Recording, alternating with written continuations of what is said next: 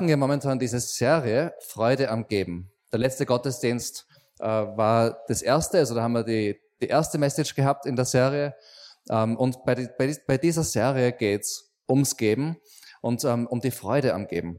Und ihr kennt sicher den Spruch, ähm, äh, Geben ist seliger als Nehmen. Der Spruch geht auf Jesus zurück und ähm, ist ein guter Spruch. Und das Problem, das wir in unserer Kultur aber oft haben, ist, dass es wirklich schwierig ist, ähm, zu geben, ohne zu nehmen. Was meine ich damit? Ähm, wir geben, wir machen vielleicht Sachen, wie die Gina vorher beschrieben hat, diese Aktion, die wir am Freitag machen. Ja? Äh, vielleicht macht man auch gute Sachen einfach. Und dann merkt man, was ist die Motivation, die ich habe? Ist meine Motivation, dass ich gut dastehe als Person, dass ich gut über mich selber denke, dass andere gut über mich denken? Ähm, ist, die Position, ist, ist, die, ist die Sache, die ich, die ich nehme, Anerkennung von anderen Leuten zum Beispiel? Ähm, und bei vielen Dingen ist es so, immer wenn wir geben, ist es wirklich schwer zu geben, ohne zu nehmen. Und um in wirklich dieses Selige hineinzukommen, ja, also geben ist seliger als nehmen, um in das hineinzukommen, um, um, um in diese Freude hineinzukommen, darum geht's auch mit dieser Serie. In, in 1. Johannes ähm, Kapitel 4, in Versen 9 bis 11 steht, Hierin ist die Liebe Gottes zu uns offenbart worden, dass Gott seinen einzigen Sohn in die Welt gesandt hat, damit wir durch ihn leben. Hierin ist die Liebe. Nicht, dass wir Gott geliebt haben, sondern dass er uns geliebt und seinen Sohn gesandt hat, als eine Söhnung für unsere Sünden. Geliebte, wenn Gott uns so geliebt hat, sind auch wir schuldig, einander zu lieben. Das heißt, wir geben, weil wir schon genommen haben. Wir geben, weil wir schon bekommen haben. Und deswegen können wir geben, ohne noch Dinge nehmen zu müssen weil wir schon bekommen haben. Und das ist so der Hintergrund für die ganze Serie. Darum geht's ähm, jedes Mal in dieser Serie. Und ähm, letztes Mal haben wir uns mit einer Sache beschäftigt, die wir geben. Heute beschäftigen wir uns mit einer anderen Sache, die wir geben. Äh, heute geht's um ähm, den großen Auftrag, den Jesus uns gegeben hat, um diese Liebe in die Welt weiterzugeben. Und dazu möchte ich jetzt den Seraphin nach vorne bitten. Ähm, wir haben ihn ja schon kennengelernt heute und ähm, ich freue mich echt, dass du da bist. Ähm, ich werde einfach schnell für dich beten, Seraphin, und dann kannst du starten. Das gebe ich ihr weg. Ja. ja, Herr, ich danke dir für den Seraphin, dass du ihn heute ähm, zu uns äh, gebracht hast, dass er heute zu uns spricht. Und ich bitte dich, dass du ähm, ihm jetzt deinen Frieden gibst, deine Gegenwart gibst, deine Worte schenkst und durch ihn zu uns sprichst. Und ich bitte dich auch, dass du unsere Herzen und unsere Ohren öffnest für das, was du uns heute sagen willst. Amen. Amen. Danke, Robin. So. Vielen Dank, dass ich heute hier sein darf. Danke fürs Kommen. Danke für die Einladung, Robin und Sheila.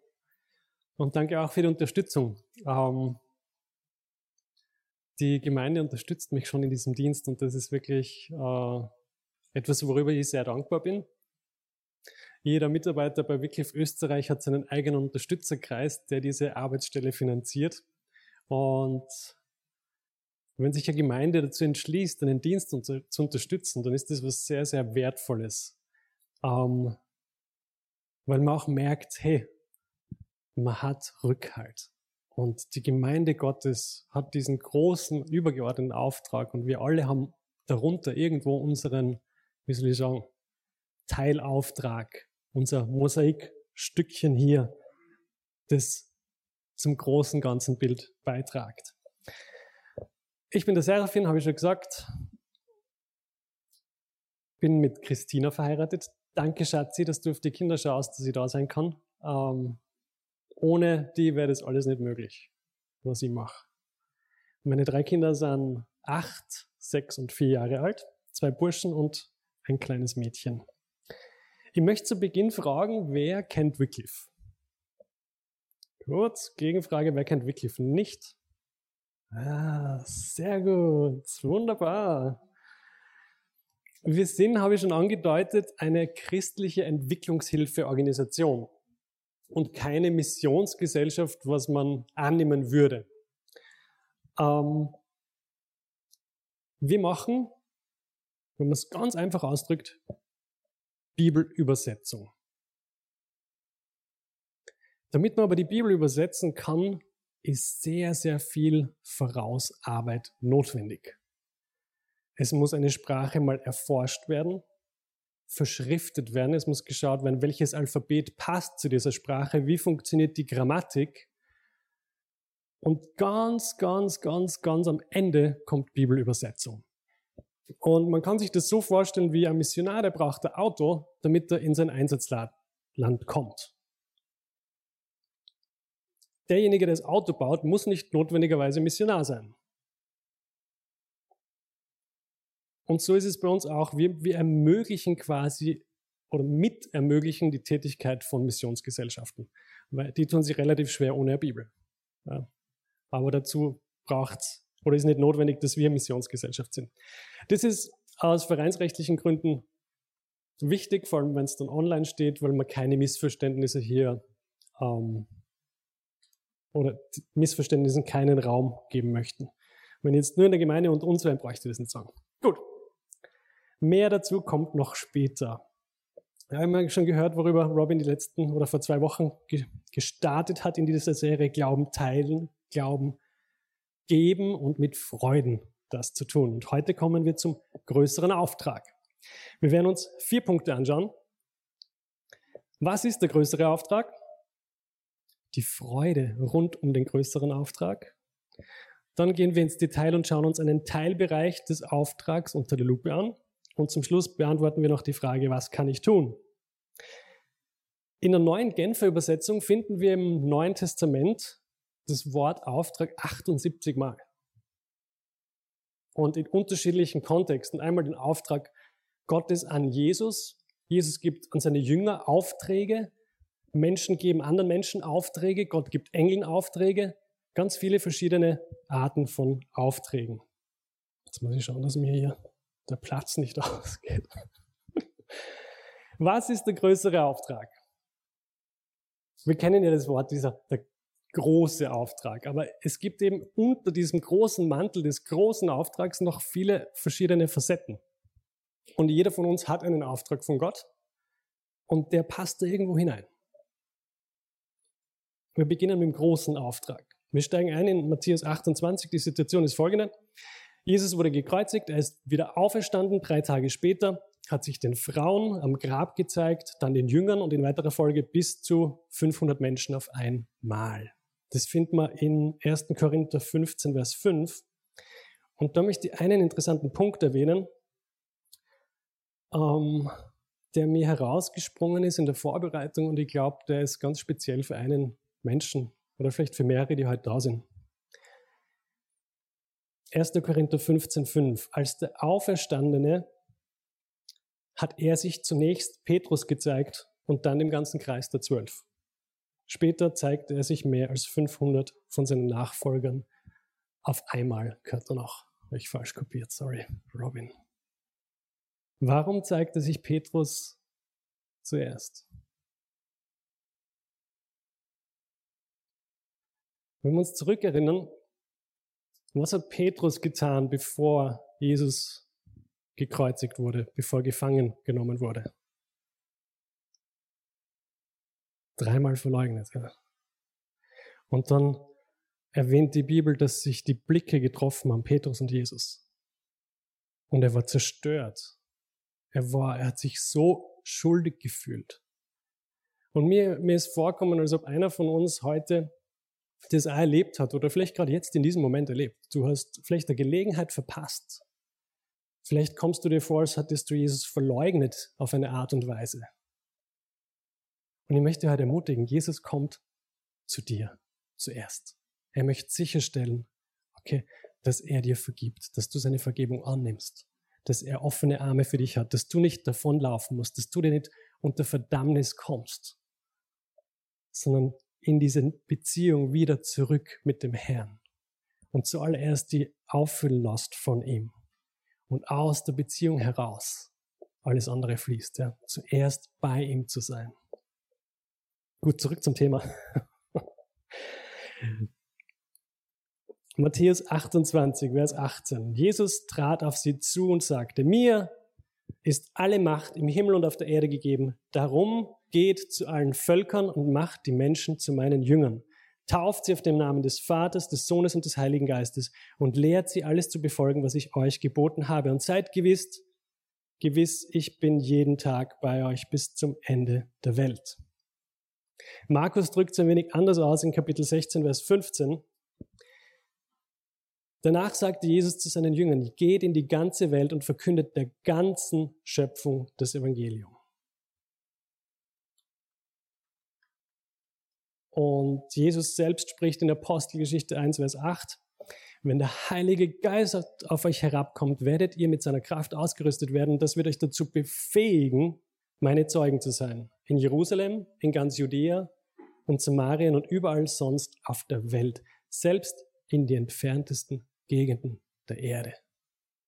Okay, wir sehen, geht zu allen Völkern. Geht in die ganze Welt. Bis in die entferntesten Gegenden der Erde. Und das ist unser Auftrag, der große, übergeordnete Auftrag. Überall hinzugehen und die gute Nachricht zu verbreiten. Das Evangelium ist die gute Nachricht. Es ist nicht die verdammende Botschaft, sondern die gute Nachricht. Er ist gestorben, damit wir leben können. Er hat den Preis für jede Schuld bezahlt. Und damit kommen wir schon zum zweiten Punkt. Die Freude rund um den Auftrag. Ich sage immer so, die Gemeinde Gottes ja, sollte der ehrlichste und freudevollste Ort auf der ganzen Welt sein. Die Leute sollten draußen vorbeigehen und uns jubeln und lachen hören, weil wir so begeistert sind von dieser Botschaft. Und manchmal holt uns der Alltag ein, ja, und dann freuen wir uns nicht so, ja, oder wir wissen es ja natürlich, aber ja, wir, wir sitzen alle im selben Boot, ja. Wir wissen eh, dass es so sein sollte. Aber mein, mein Herz und mein Wunsch ist, dass wir heute einfach wieder neu und voller Freude hinausgehen, weil wir eben ein bisschen das größere Musikstück sehen, nicht nur unser kleines ähm, Teilchen, das uns dann manchmal in die Frustration treibt. Wir steigen wieder ein in Apostelgeschichte 2. Der Heilige Geist fällt, wie es Jesus den Jüngern angekündigt hat.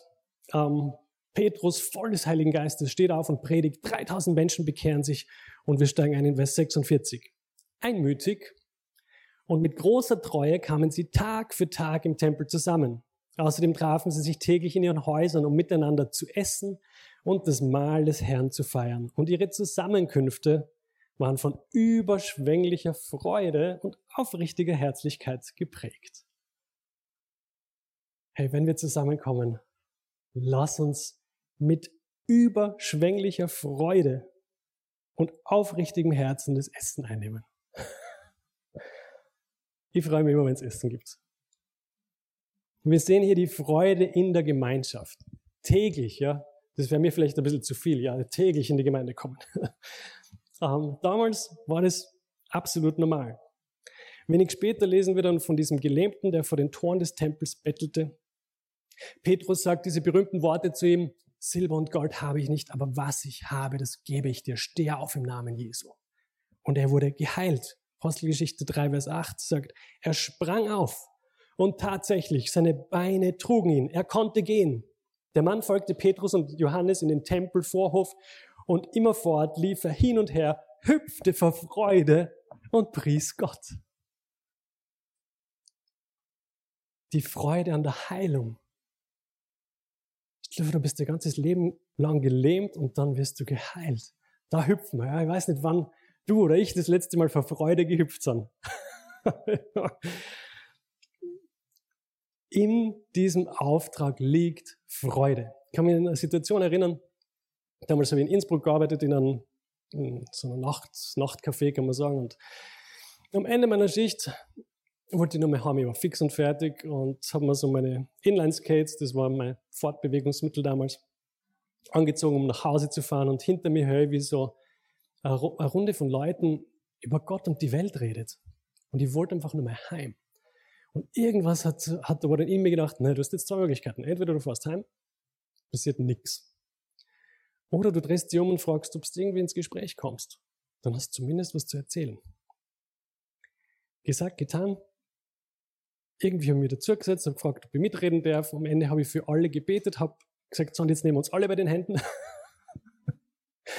und ich habe gebetet, dass Gott ihnen begegnet. Und ich bin wie auf Wolke 7 nach Hause gefahren. Ich war nicht mehr fertig, ich war nicht mehr co und frustriert. Ich war begeistert, weil in diesem Auftrag liegt Freude.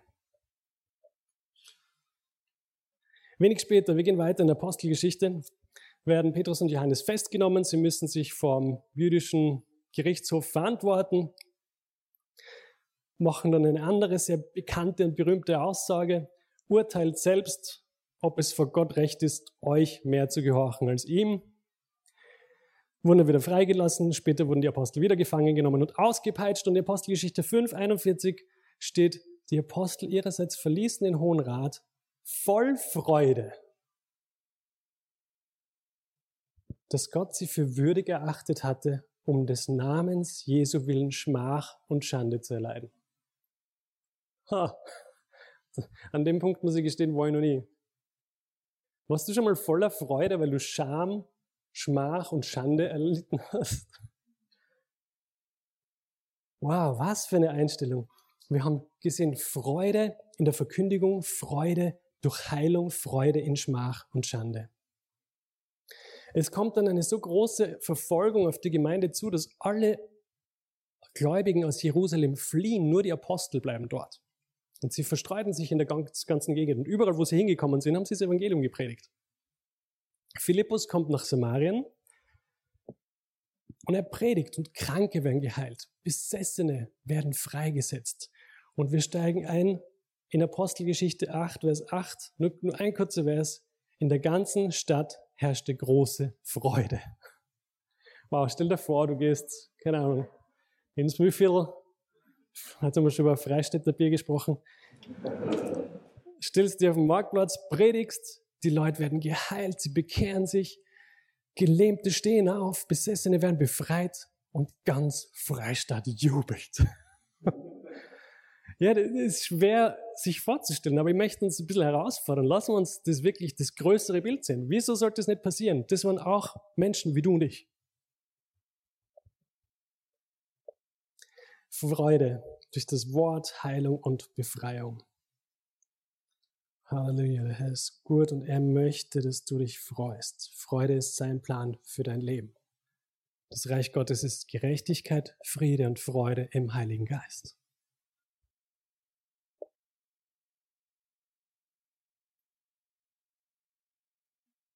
Paulus und Barnabas kamen dann, springen ein bisschen drüber über ein paar Kapitel, in Kapitel 13, von Perge nach Antioche, um zu predigen. Und dort war es so, dass Nichtjuden und Juden haben ihnen zugehört und waren eigentlich begeistert von der Botschaft und gesagt, kommt, das den nächsten Tag wieder, bitte predigt's nochmal. Und dann waren aber auch Juden dort, die gesagt haben, hey, das taugt uns überhaupt nicht. Die sind ihnen widerstanden und haben sie beschimpft.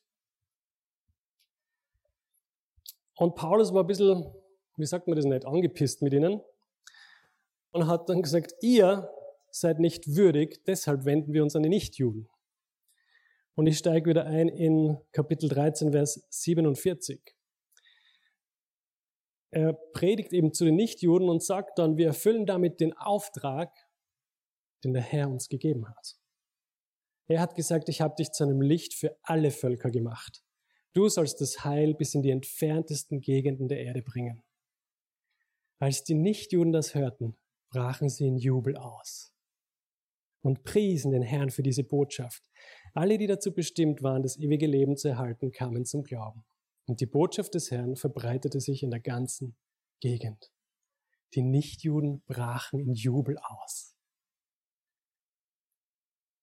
Stell dir das bildlich vor. Du hast eine Gruppe von Menschen, die einen schimpfen und, und wollen Paulus und Barnabas davon abhalten, weiter zu predigen.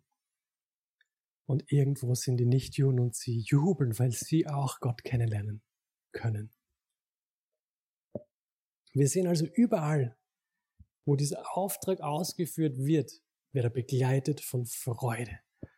Das, was die Apostel, die Jünger gegeben haben an Zeit, Ressourcen, an Schmerzen, die sie erduldet haben, überall war Freude und Begeisterung. Jan Hus, ein böhmischer Theologe, den vielleicht der eine oder andere kennt. Hus bedeutet übrigens Gans, also der Vogel, den man zu Weihnachten gern konsumiert. Der lebte um 1400, hat sich gegen Korruption in der Kirche und gegen den Papst gestellt, weil er gesehen hat, was für Missstände herrschen, dass es nur mehr um Geld, Macht und Politik geht. Hat über die Autorität der Bibel gesprochen, hat darüber gelehrt, dass nur Gott allein Sünden vergeben kann, keine Ablasszahlungen. Hat sich damit natürlich nicht oder sehr wenig Freude gemacht und wurde dann vor ein Kirchengericht gestellt. Sie haben ihm freies Geleit zugesagt. Letztendlich haben sie ihn an einem Scheiterhaufen verbrannt mit dem Argument, einem Ketzer muss man das Wort nicht halten. Und er hat gesagt, es erfüllt mich mit Freude, dass sie meine Bücher so intensiv lesen müssen, weil sie darin hoffen, etwas zu finden, was ihnen etwas gegen mich, etwas in die Hand gibt. Er war voller Freude. Und der letzte Satz, den er gesagt hat, heute röstet ihr eine Gans.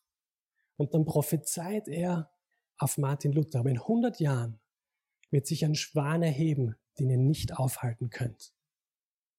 Und hat schon im Geist gesehen, dass die Reformation kommt.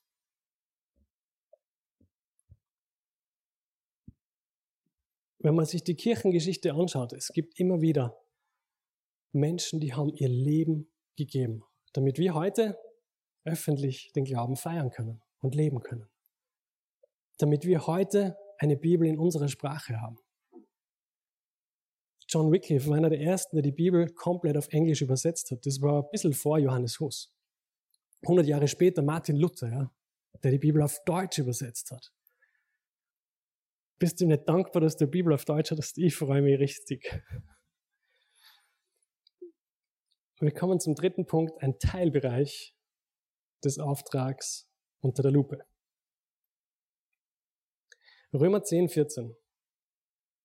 Nun ist es aber doch so, den Herrn anrufen kann man nur, wenn man an ihn glaubt. An ihn glauben kann man nur, wenn man von ihm gehört hat. Von ihm hören kann man nur, wenn jemand da ist, der die Botschaft von ihm verkündet. Und die Botschaft kann nur verkündet werden, wenn jemand den Auftrag dazu bekommen hat. Genau das ist ja auch geschehen, denn es heißt in der Schrift, was für eine Freude ist es, die kommen zu sehen, die eine gute Nachricht bringen.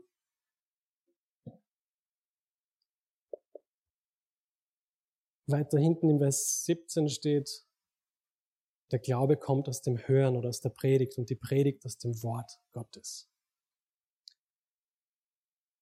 Dieses Wort ist für uns so selbstverständlich. Jeder von uns hat wahrscheinlich mindestens eine Bibel im Regal stehen, die dort verstaubt. Weil wir mehrere haben als eine. Wahrscheinlich hast du deine Lieblingsübersetzung oder deinen Lieblingsbibelvers wenn du einen hast. Gibt es jemanden, der einen Lieblingsbibelvers hat? Denk mal an einen. Jetzt wird es ein bisschen interaktiv. Ich hoffe, das stresst euch nicht. Aber ihr dürft auch ein bisschen mitmachen halt. Hat ihr dann Lieblingsbibelvers? Okay, Luis, magst du mir helfen? Lies mir mal deinen Lieblingsbibelvers vor.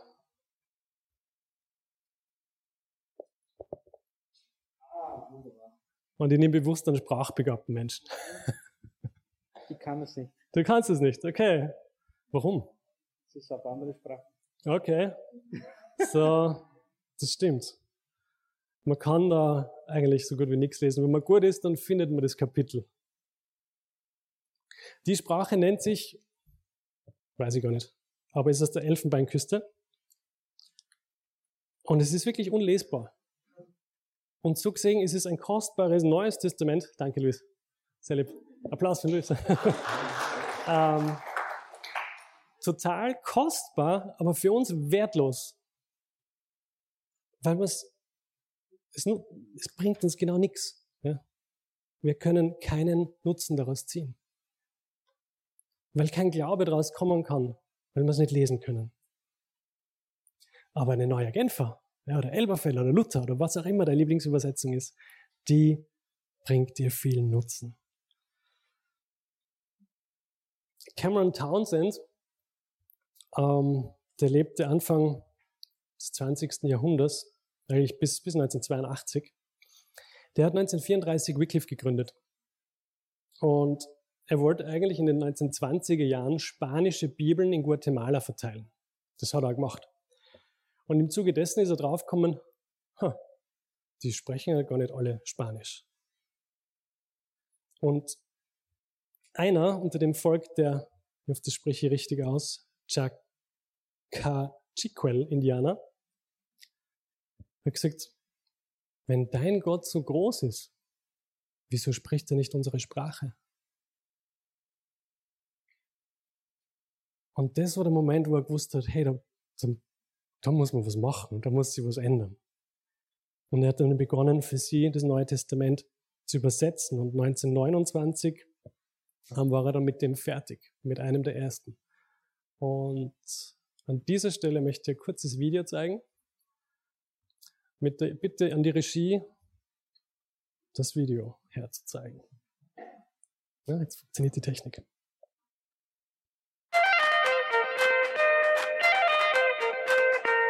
Hi, I'm Russ Hirschman. I'm here in the town of Koboko, northern Uganda, where we've just had the dedication of the 1000th New Testament that Wycliffe and SIL have been involved in. This is the Keliko language of South Sudan. They're a refugee community here in Uganda. They have now received the gospel of peace. They're looking forward to peace in their country so that they can go back and share it with the rest of their people.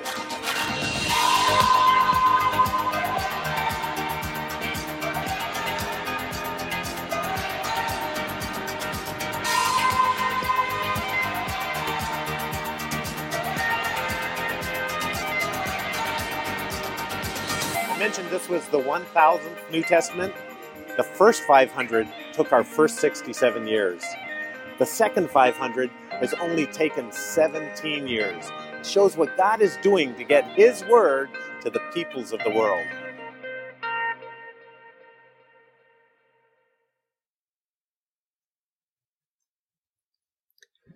Wenn du das nächste Mal in den Bücherladen gehst und der Bibel holst, versuch mal so zu tanzen und dich so zu, darüber zu freuen. Wie cool ist das, wenn man Volk sieht, die zum ersten Mal eine gedruckte Version vom Gottes Wort in ihren Händen halten? Was für Freude, was für Begeisterung. Es gibt, oder stellen wir es anders, wie viele Sprachen glaubst du, gibt es auf der Welt? Ja? 20.000, 6.000? Ganz so viel sind es nicht, Gott sei Dank. ein bisschen über 7000 Sprachen. Ja. Und wir haben gesehen, es gibt in wie vielen Sprachen das Neue Testament, das ist ein paar Jahre altes Video, mittlerweile sind wir bei 1500 Sprachen, in denen das Neue Testament existiert. Interessant, wer es gelesen hat, die ersten 67 Jahre hat es braucht, dass die ersten, fünf, die ersten 500 Neuen Testamente fertig werden. Ist eigentlich falsch, aber dass das Neue Testament in die ersten 500 Sprachen übersetzt wurde. Die zweiten 500 Sprachen haben nur mehr 17 Jahre gedauert. Und mittlerweile gibt es über 1500 Neue Testamente oder das Neue Testament in über 1500 Sprachen. Die ganze Bibel gibt es in über 700 Sprachen schon. Aber es gibt circa 1000, 1,5 Milliarden Menschen, die über 6000 Sprachen sprechen, die noch keine ganze Bibel haben. Und 145 Millionen Menschen, die knapp 2000 Sprachen sprechen, für die gibt es noch nicht einmal einen einzigen Bibelvers in ihrer Muttersprache. So, wir sehen, es gibt noch viel Arbeit. Ja? Ähm, aber es ist toll zu sehen, dass sich die Entwicklung und die Übersetzungsarbeit multipliziert. Ja, die ersten 500 haben 67 Jahre gedauert, jetzt dann die nächsten 17. Jetzt innerhalb von ein paar Jahren sind die nächsten 500 dazugekommen. Hm, wenn man so ungefähr ein paar, ein paar Zahlen anschaut, es gibt mittlerweile über 100 Organisationen weltweit, die zu diesem Wycliffe-Verband dazugehören, sozusagen, die momentan in über 2000 Sprachen in über 133 Ländern arbeiten. Es gibt weltweit über 2000 Jobs, die ausgeschrieben und definiert sind, wo Leute gesucht werden. Von Linguisten bis IT-Spezialisten. Also, bist herzlich eingeladen.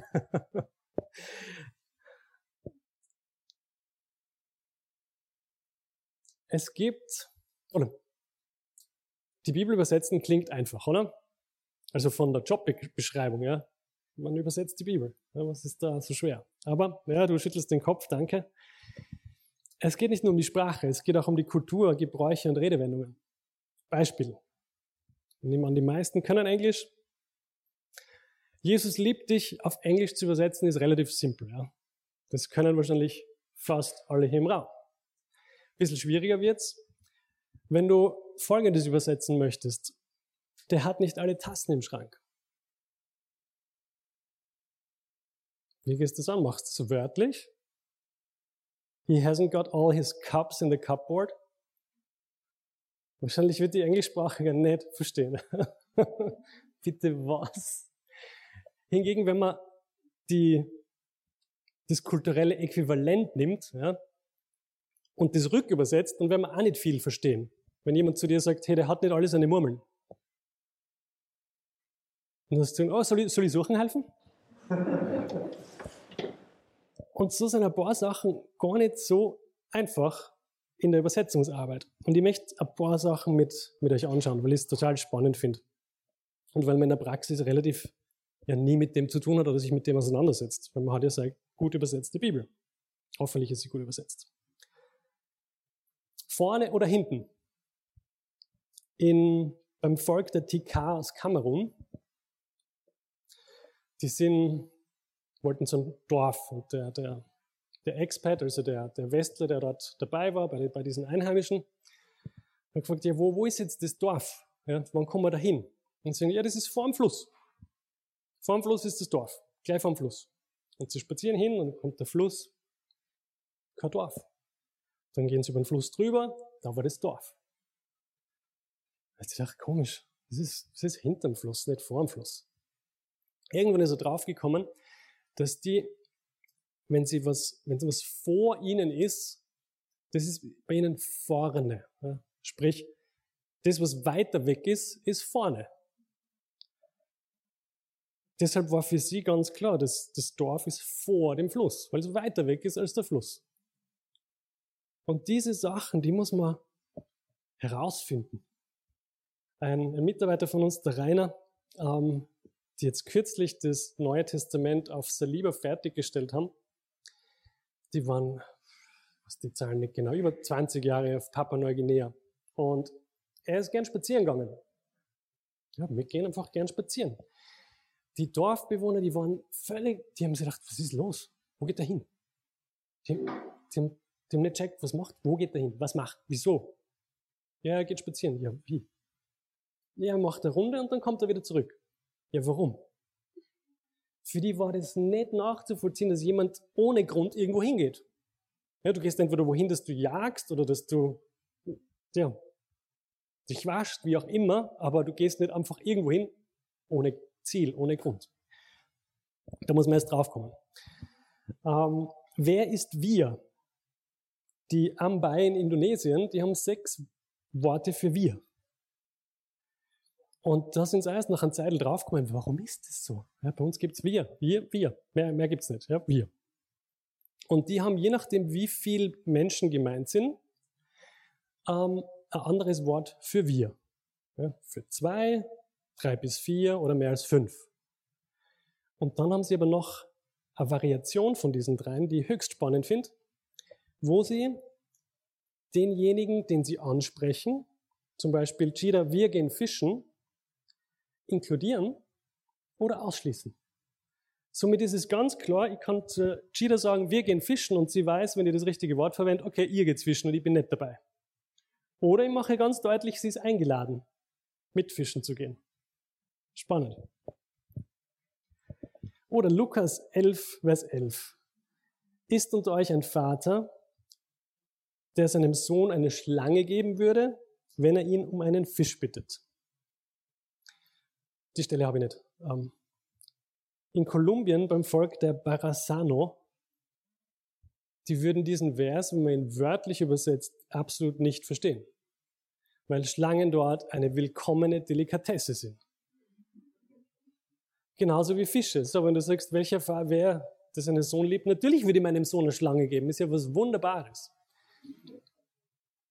Das trifft übrigens auf viele Völker zu, auch in Papua-Neuguinea. Und da muss man sich dann als Übersetzer äh, überlegen, wie, wie übersetzt man den Sinn? Ja. Es gibt manche Leute, die sind der festen Überzeugung, du musst absolut wörtlich übersetzen, weil sonst verfälschst du die Heilige Schrift. Okay, wenn das Gegenüber das dann nicht versteht, macht es keinen Sinn, oder? Deshalb wird das kulturelle Äquivalent verwendet. Und eine Sache, die, die finde ich ja sehr, sehr spannend.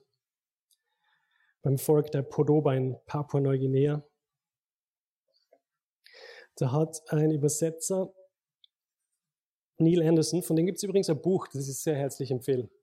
Das heißt, gib mir die richtigen Worte. Das ist zum Tränen lachen und auch weinen, beides. Ich habe gewusst, wie Erlösung erklären soll. Das Wort Erlösung kommt ja eigentlich aus dem Sklavenhandel, wo Menschen, die sich durch Schulden äh, zum Sklaven geworden sind, wenn die wieder frei gekauft wurden. Das ist der Ursprung dieses Wortes Erlösung. Und er hat dann versucht, diesem Volk das zu erklären und so, und dann sagt er, ah, ja, da gibt es bei uns ein Wort. Ja, wenn man in einen Baum fällt und der fällt in die falsche Richtung und erschlagt jemanden, dann muss man Wiedergutmachung leisten für den, der gestorben ist. Und die Familie kriegt dann Muscheln und Lebensmittel und alle möglichen Wertsachen. Und als sie dann so weiterarbeiten und an dem Text, wo es um die Erlösung geht, arbeiten, fangen sie an zu staunen und zu sagen, wow, wir haben schon viele Dinge quasi zur Wiedergutmachung geleistet, aber wir haben noch nie ein Menschenleben zur Wiedergutmachung gegeben so, so sehr liebt Gott uns, dass er das getan hat? Und sie haben es verstanden.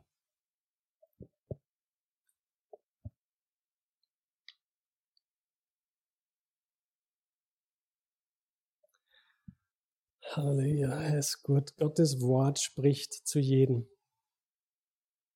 Ich möchte noch eine Stelle vorlesen, 2. Timotheus 3,16.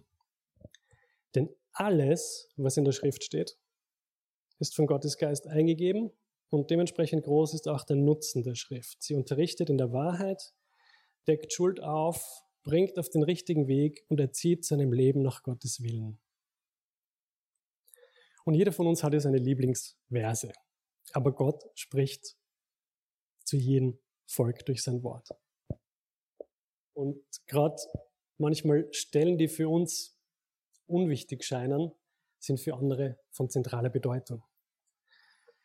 Desmond und Jenny Outridge, die haben in den 1960er Jahren auch auf Papua-Neuguinea unter dem Volk der Binomarien gedient und für sie mit ihnen gemeinsam die Bibel übersetzt. Und sie sind dann mit dem Matthäus-Evangelium fertig geworden, aber dieser Desmond, oder wie sie ihn genannt haben, Des, hat das, die ersten 17 Verse, wo es da um diese Abstammung von Jesus geht, die wollte er nicht übersetzen, weil er es langweilig gefunden hat. Und seine Frau hat dann gefragt, hey, was ist mit den, den 17 Versen? Und er hat gesagt, ah, nicht, ja, das, okay, ja, müssen wir auch noch machen. Einer vom Übersetzerteam dort vor Ort hat es aber gar nicht so langweilig gefunden und hat angefangen, das zu übersetzen. Das hat er fertig gemacht und dann hat er die ganze Dorfgemeinschaft und den Des und die Jenny eingeladen, heute Abend lesen wir das durch mit der ganzen Gemeinschaft. Sehr wichtig, seid alle da. Und das hat sich schon gedacht, hä? Wieso? Ja, vielleicht wollen sie feiern, dass wir mit Matthias fertig sind, aber da jetzt, wir haben eh noch viel Arbeit. Hat es nicht ganz verstanden. Und am Abend sind so viele Leute gekommen, dass die gar nicht in die Hütte passt haben.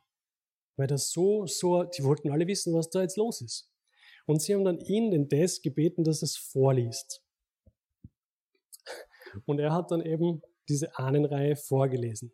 Und es war im Raum so still, dass der Stecknadel fallen hört.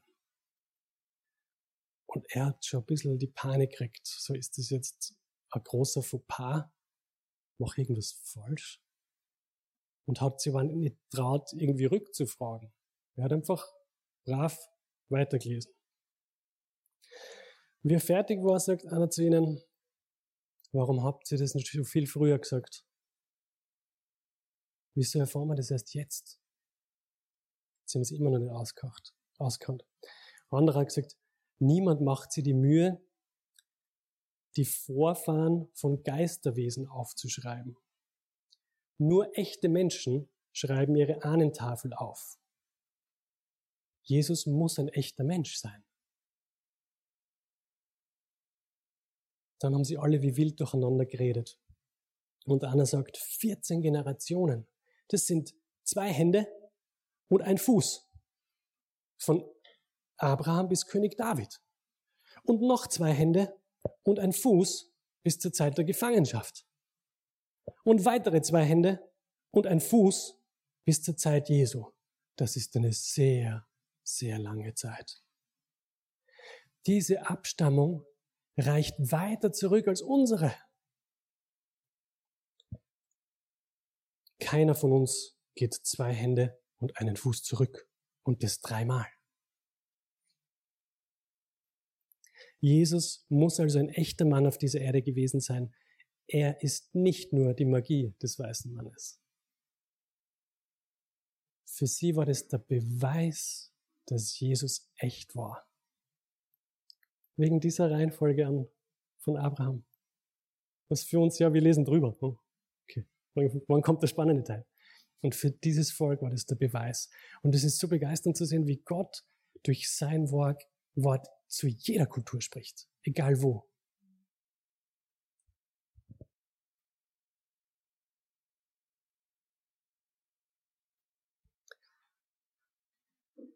Der letzte Punkt. Was kann ich tun? Das heißt, ihr gehet hin. Jetzt können logischerweise nicht alle gehen, weil dann wäre ja niemand mehr hier. Ähm, aber viele sind gegangen. Viele gehen. Vielleicht bist du berufen zu gehen.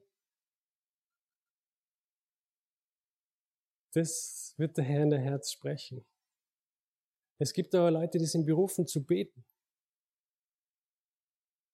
Heute hat mir gerade, wie war das, angesprochen, wegen die Ambraken. Genau. Ob, du betest schon lang für das Volk, ja, oder immer wieder, ja. Und das ist ein Volk auf Papua Neuguinea. Und ich gefragt, hey, wie hat da schon eine Bibelübersetzung begonnen? Gibt es da schon Arbeit? Wie cool ist das? Ich habe gestehen müssen, ich muss erst nachschauen. Aber ich krieg die Info. Ähm, Gebet ist wichtig für diese Arbeit. Das kann jeder von uns. Und mir ist völlig klar, dass nicht jeder für alle Projekte, die toll sind, beten kann. Auch das nicht. Aber auch da führt dir der Herr und wird dir aufzeigen, vielleicht beruft er dich zu beten für ein Volk. Und es gibt jeder Einzelne, der geht, braucht Finanzen. Ganz, ganz klar. Niemand kann diese Übersetzungsarbeit machen, Vollzeit, wenn er nicht auch Spender im Hintergrund hat, die sagen, hey, was, ich trage das mit. Und deshalb bin ich so dankbar um, um euch und die Gemeinde und ich bin noch nicht ganz bei diesem Ziel, damit meine Vollanstellung fertig finanziert ist. Ähm, vielleicht bewegt der Herr der Herz in die, in die Richtung. Dann red mit mir. Ja, kein Zwang. Ähm, aber ich möchte Sie in jedem Fall einladen, darüber nachzudenken, ah, in irgendeinen Dienst, der am anderen Ende der Welt ist, zu investieren. Das wird zwar Segen sein für die. Ich habe jemanden unterstützt, das war so nebenbei, ich dachte, ja, was macht denn das schon für einen Unterschied, das bisschen, was ich geben kann. Bis ich auf der anderen Seite gestanden bin. Und ich habe gemerkt, huh, das macht einen Riesenunterschied. Ja, und das ist jemand, der hat einen Gefängnisdienst, der predigt in den Gefängnissen und, und ich liebe diesen Dienst und das könnt ihr nie machen. Aber ich weiß, mit meinen paar Euro, die ich jeden Monat spende, ich stehe mit ihm sinnbildlich dort und bin dabei, wenn er den Gefangenen die gute Botschaft predigt.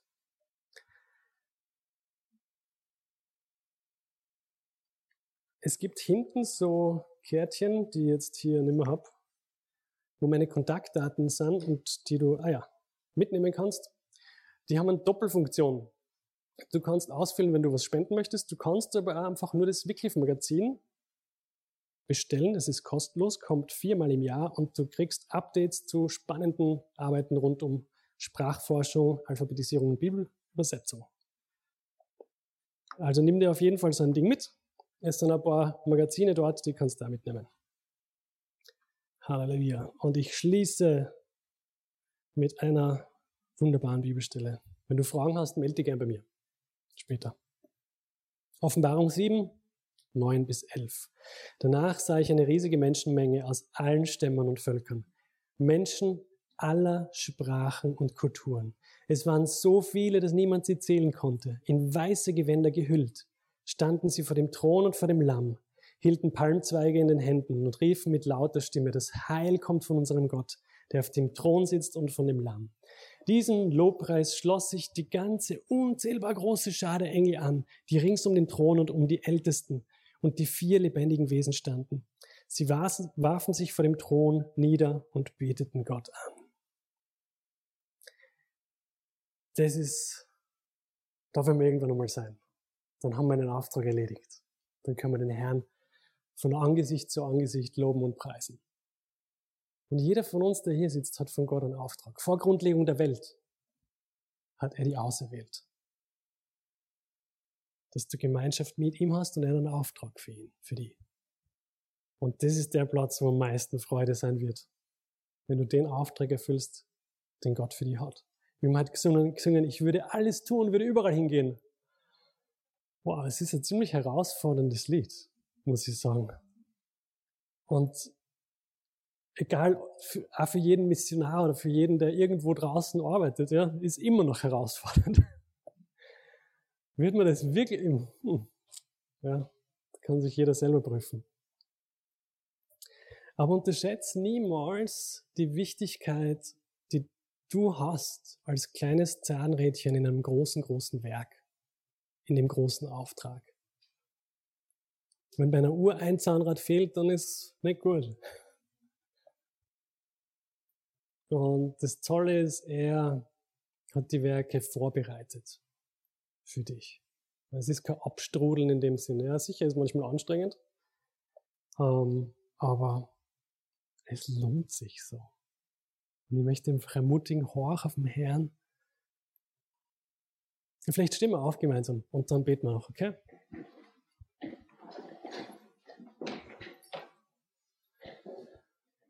Herr Jesus, ich danke dir dafür, dass du den Preis für uns bezahlt hast, dass wir dich kennen dürfen, dass wir den Vater kennen dürfen, dass der Weg zum Vater frei ist, Herr. Und wir wünschen uns so sehr, dass jeder Mensch, jeder Mensch freien Zugang zum Vater hat, die Vergebung der Sünden erfährt. Und ich bete jetzt für jeden Einzelnen hier in dem Raum, Herr, ob es derjenige ist, der vielleicht Verdammnis gefühlt hat, weil er die verleugnet hat auf irgendeine Art und Weise, dass du jetzt kommst mit deiner Liebe, dass du ihnen begegnest, Herr. Herr, und das andere, die sich fragen, ja, wo, wo ist mein Platz als Zahnrad? Herr, dass du sie, dass du zu jedem Einzelnen sprichst, dass du sie führst und leitest und ihnen Wege aufzeigst, dass sie wissen, wow, der Herr führt mich, der Herr verwendet mich, ich bin Teil an diesem großen, wunderbaren Auftrag. Herr, danke für diese Gastfreundschaft dieser Gemeinde. Ich segne jeden Einzelnen, Herr. Herr, mögest du ihnen das 30, 60 und 100-fach zurückerstatten, Herr. Was für eine Freude, Menschen, Geschwister zu sehen, die die loben und preisen und ein Herz für die haben. Herr, danke dir, dass du einfach da bist jetzt und den Menschen dienst. Amen.